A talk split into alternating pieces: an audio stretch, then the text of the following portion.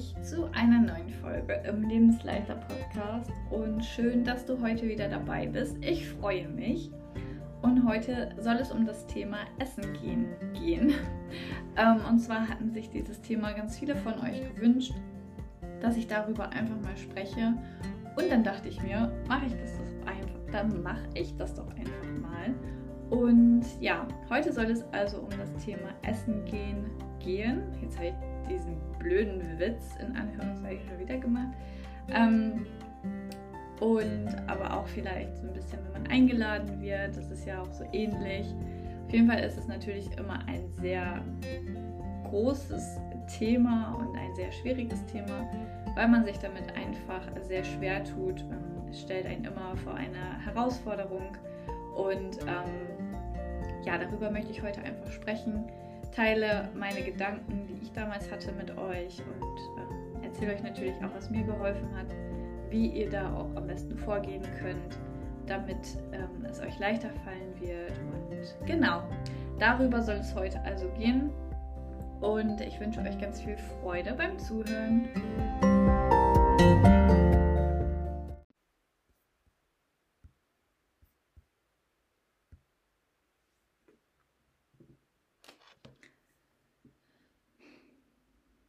Ja, das Thema Essen gehen ist nicht einfach, denn ja, man konfrontiert sich letztendlich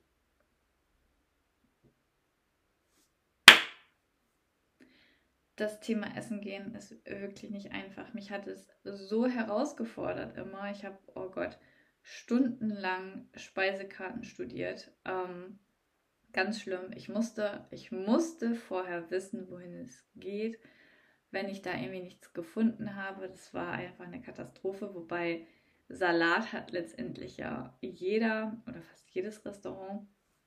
Ähm, aber es war einfach immer Horror. Ich habe mir davor schon einfach immer tausend Strategien überlegt, ähm, wie ich diesen Tag dann gestalten kann, damit ich auch ja nicht so viele Kalorien zu mir nehme oder wie ich auch die Tage vorher schon so gestalten kann oder auch die Tage nachher.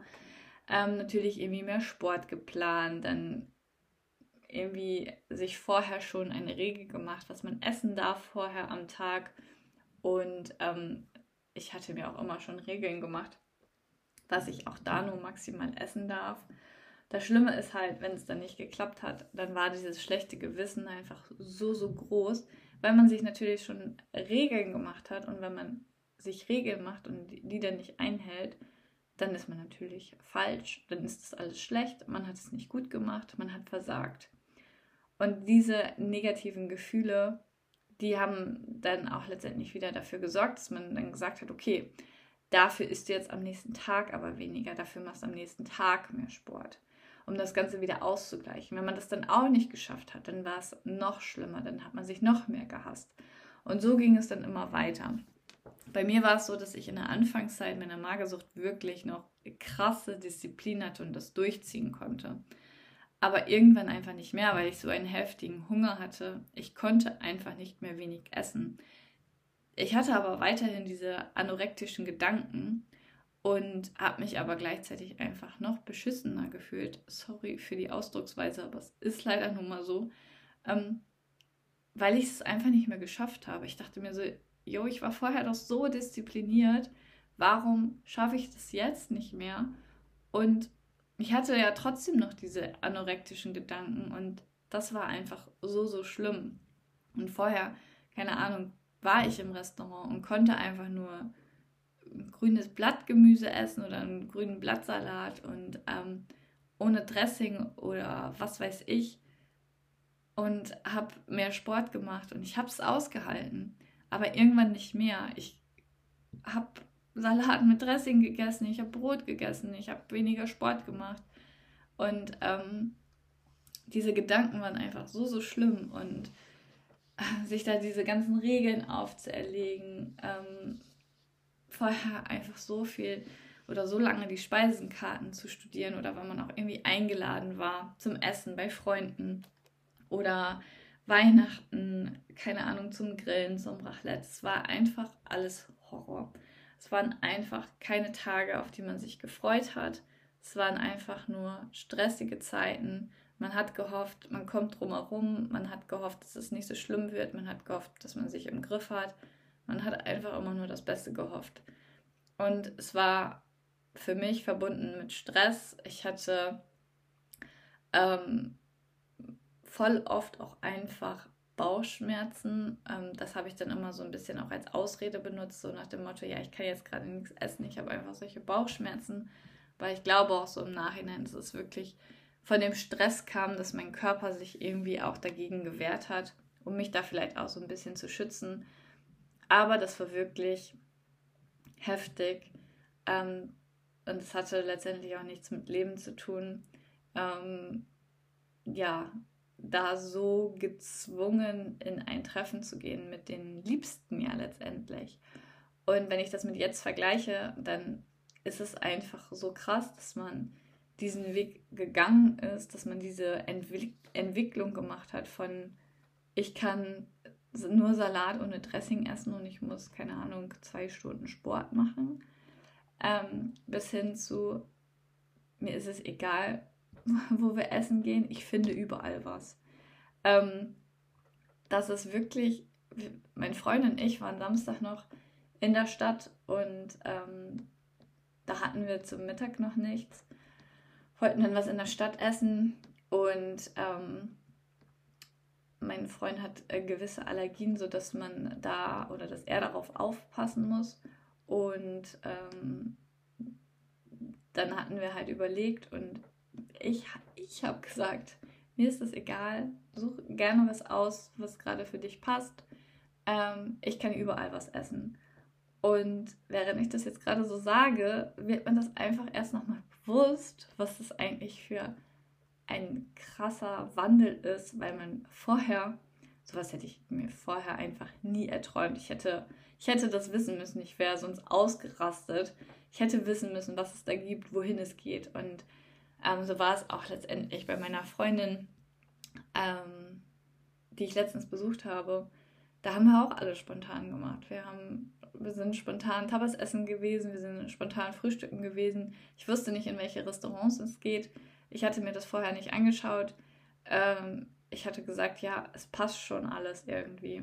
Und diese Freiheit, es ist einfach, ich bitte geht los, es lohnt sich auf jeden Fall. Und das ist auch das, was, was ich natürlich jetzt auch auf Reisen haben werde. Ähm, das, was ich zum Beispiel damals ähm, in China überhaupt gar nicht hatte. Es hat mich einfach verrückt gemacht, dass ich nicht wusste, was es geben wird. Ähm, zum Glück wusste ich ungefähr nach dem zweiten Tag, wie es ungefähr ablaufen wird, weil wir immer im Restaurant essen waren. Und das Gute damals in China war, dass man wirklich diese runden Tische hatte. Ähm, und es waren einfach, keine Ahnung, 20 oder 30 Zutaten auf dem Tisch, sei es von Fleisch über Tofu, Reis, Nudeln, Gemüse. Es war wirklich alles dabei. Und ähm, so sah im Prinzip das Essen da aus. Und das hat mich natürlich schon irgendwie auch so ein bisschen gerettet, muss man sagen. Ähm, aber das wusste ich ja natürlich im Vorhinein nicht und ähm, das war einfach nur Stress. Und jetzt kann ich letztendlich auch in diese Reise gehen und sagen, ja, ich werde überall was zu essen bekommen und ähm, es wird alles gut werden und ich habe da einfach gar keine Angst vor. Ich habe die Angst vor dem Essen verloren und Angst davor, essen zu gehen und Angst davor, eingeladen zu werden und was weiß ich. Aber ähm, die Angst, etwas zu essen, was man selbst nicht zubereitet hat, hat mich auch einfach so lange begleitet.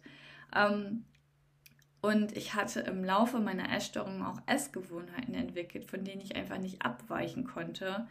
Und jede noch so kleine Abweichung hätte mir einfach Kontrolle und Sicherheit entzogen. Kontrolle über die einzelnen Komponenten der Mahlzeit sowie Sicherheit, nicht zu viel gegessen zu haben, beziehungsweise gar nicht erst in die Versuchung zu kommen, mehr als sonst zu essen. Und ähm, damit geht auch immer so ein, in gewisser Art und Weise die Bewertung bestimmter Lebensmittel ähm, der Mahlzeit einher. Aber es ist letztendlich so, wenn du keine Angst vor Öl hast, dann kann dir das Öl mit dem dein Gericht zubereitet wurde, auch nichts mehr anhaben. Und ähm, wenn du auch keine Angst mehr vor Kohlenhydrate hast, dann hast du auch keine Angst mehr vor einem Teller Nudeln. Und es ist also auch wichtig, sich da zu fragen, warum man eigentlich Angst vor bestimmten Lebensmitteln oder Nährstoffen hat. Und dahinter zu schauen, was ist da eigentlich die Angst dahinter. Ähm, und frag dich auch einfach wieder, warum? Warum hast du Angst davor?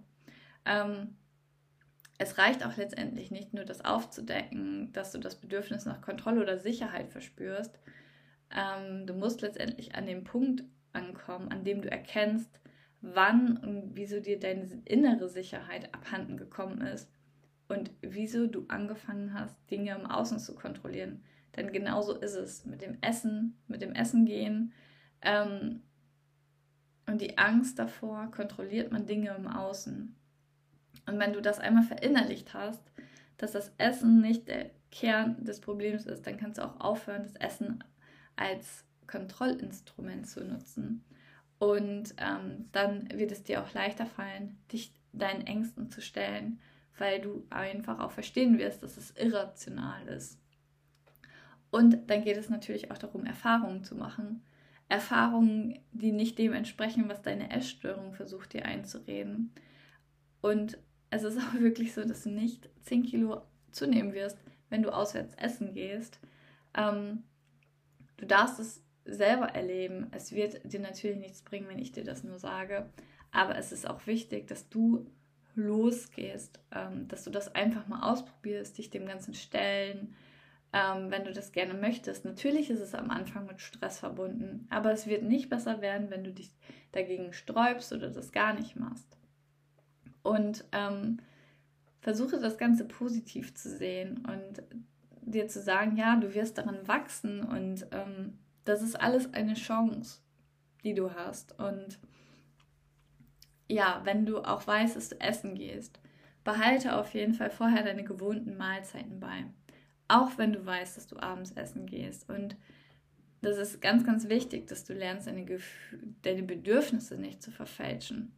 Ähm, letztendlich sollte man ja auch mehr im Hier und Jetzt in der Gegenwart leben und letztendlich weißt du theoretisch gar nicht, dass du heute Abend essen gehst. Ähm, ich wusste zum Beispiel Samstag auch nicht, Samstagmorgens nicht, dass wir mittags auswärts essen gehen. Und ähm, auch wenn du das natürlich weißt, und man weiß es ja auch oftmals, dann ertappe dich dabei, wenn du versuchst, die Speisekarte aufzurufen ähm, oder dich schon Tage vorher damit zu beschäftigen, wie du das mit dem Essen oder Sport machst. Versuch dich dabei zu ertappen und umzuschalten. Also, dass du dann auch wirklich dir ganz laut Stopp sagst und sagst, nee, du machst jetzt nicht mehr Sport und nein, du kürzt jetzt nicht dein Essen. Du wirst einfach, in Anführungszeichen, essen gehen. Und es wird hart am Anfang. Ähm, es ist nicht leicht, sich damit zu konfrontieren. Man wird ein schlechtes Gewissen haben. Das ist, hatte ich auch. Das ist nicht unvermeidlich. Man kann nicht einfach essen gehen und danach hat man kein schlechtes Gewissen mehr.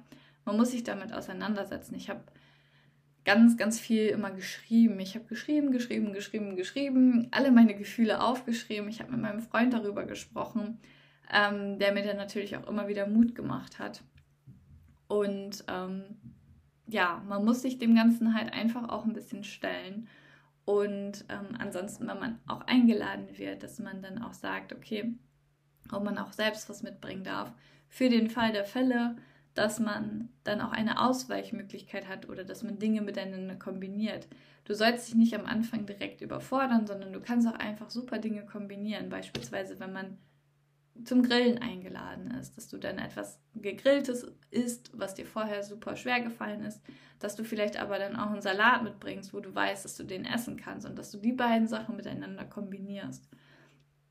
Und wenn du auch ins Restaurant gehst, dass du ähm, ja, wenn da vielleicht extra Wünsche bei sind, dass du, keine Ahnung, ähm, wenn da jetzt irgendwie Burger mit Pommes oder sowas ist, dann sind das letztendlich wahrscheinlich zwei Herausforderungen, Burger und Pommes. Dass du dann sagst, ja, du möchtest gerne Burger und Salat ähm, für den Anfang. Also, dass du dich da langsam so rantraust und ranwagst und du dann auch letztendlich sehen wirst, dass du am nächsten Tag nicht ähm, 10 Kilogramm schwerer bist, sondern ähm, wirklich, dass du dann auch mehr ins Genießen kommst und dass es dir auch einfach viel besser geht, wenn da nicht so viele mh, mm, ja, Kontrollinstrumente dahinter sind, sage ich jetzt mal. Also wenn du jetzt nicht extra mehr Sport machst oder das ist natürlich auch alles super viel Stress. Und ähm, da bewusst reingehen und dir sagen, nee, stopp, ich mache das jetzt nicht. Also ja, sich wirklich das sagen und da an sich arbeiten, das dann einfach nicht zu machen. Ähm, versuche Essensregeln aufzulösen, mit deinen Schuldgefühlen zu arbeiten, dieses Schubladendenken, was man über bestimmte Lebensmittel hat, ähm, aufzulösen. Ja, gucke dir deine ähm, Gedanken und Verhaltensmuster an, die vielleicht auch oftmals zwanghaft sind. Wie kannst du diese ändern? Ähm, und schau dir auch deine Kompensationsstrategien an. Was ist die Kompensation davon, wenn du essen gehst? Belüg dich da nicht selbst, sondern schau dahinter, sodass du die Möglichkeit hast, dass du damit, dass du da auch freier wirst. Letztendlich musst du da ehrlich zu dir selbst sein, damit du dann auch die Möglichkeit hast, frei zu werden. Und so war es letztendlich bei mir auch, dass ich äh, mich damit auseinandergesetzt habe, damit ich frei werden kann. Sonst wäre ich nicht an dem Punkt, wo ich jetzt bin und könnte nicht sagen, ja, mir ist das egal, wo wir essen gehen, such was aus. Und das ist natürlich jetzt, das klingt äh, einfach, ich weiß, ist es aber nicht. ähm, ich möchte dich damit jetzt nicht entmutigen. Ähm, ich wollte nur damit sagen, dass es manchmal einfach klingt, wenn ich das sage, es natürlich aber für mich auch nicht einfach war und es war ein Prozess. Es hat nicht eine Woche gedauert, es hat keinen Monat gedauert, es hat schon einfach auch eine gewisse Zeit gedauert, bis ich das Ganze für mich auflösen konnte. Aber ich habe es auch nicht aufgelöst, indem ich nur einmal in einem Jahr essen gegangen bin, sondern halt auch wirklich öfters. Und ich hatte auch große Angst immer davor, frühstücken zu gehen. Dann bin ich halt mal einen Monat lang sehr oft frühstücken gegangen und so wurde einfach die Angst auch weniger. Ähm, und ich dachte auch immer, dass wenn man gewisse Sachen nicht mag und man dann irgendwie auch Sachen austauscht oder so, dass es noch essgestört ist. Aber ich habe auch gemerkt, dass es ganz viele auch machen, die nicht essgestört sind. Und so ist es mir dann irgendwie letztendlich auch nochmal einfacher gefallen, da dann ähm, wirklich, als ich gelernt habe oder mich mehr verstanden habe, was ich wirklich mag, was ich ähm, wirklich auch nicht mag, wo man sich natürlich auch erstmal ausprobieren soll, ist es jetzt die Essstörung, die mir das einredet oder bin ich das wirklich, dass man auch Dinge einfach austauschen kann. Ähm, aber das ist wahrscheinlich schon noch ein äh, späterer Punkt. Aber vielleicht sind ja auch einige von euch schon so weit. Ähm, genau. Also versucht herauszufinden, welche Essensregeln du hast, welche Kompensation, Kompensationsstrategien hast du, kommen Schuldgefühle hoch, ähm, welches Schubladendenken hast du und welche zwanghaften Gedanken und Verhaltensmuster. Versuch dahinter zu schauen, versuch dich damit zu konfrontieren, essen zu gehen, ähm, eingeladen zu werden, ähm, also dass du da dann auch hingehst. Und ähm, versuch nicht immer in dein Schneckenhaus zu gehen und dich zu Hause zu verkriechen, sondern geh proaktiv raus, versuch das anzuwenden, versuch dich damit auseinanderzusetzen, wenn du Angst davor hast. Wie ich in der letzten Podcast-Folge schon sagte, wenn der Schritt nicht, wenn die Angst nicht groß genug, hoch, groß genug ist, dann ist der Schritt nicht groß genug. Und wenn du merkst, du hast Angst davor, dann weißt du auch, okay, das ist gut, du kannst jetzt daran arbeiten. Und ähm, ja, ich habe es geschafft, dass ähm, ich von ich gehe gar nicht essen, ich oder ich gucke zwei Wochen lang mir die Speisekarte jeden Tag eine Stunde an, bis dann mir ist es egal, wo wir essen gehen. Ähm, und ich bin mir sicher, dass du das auch schaffen wirst.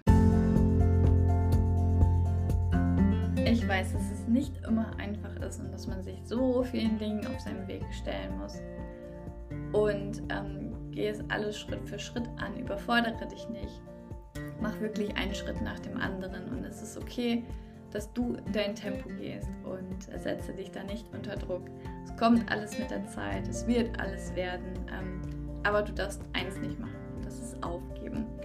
Bleib dran, arbeite an dir, reflektiere dich, schreibe, hol dir Hilfe und gebe einfach niemals auf. Und ähm, ja, ich wünsche dir ganz, ganz viel Kraft auf deinem Weg. Und wenn du Hilfe brauchst, wenn du Unterstützung brauchst, dann darfst du dich natürlich auch sehr, sehr gerne bei mir melden. Und ich wünsche dir jetzt noch einen wunderbaren Tag und genieße ihn.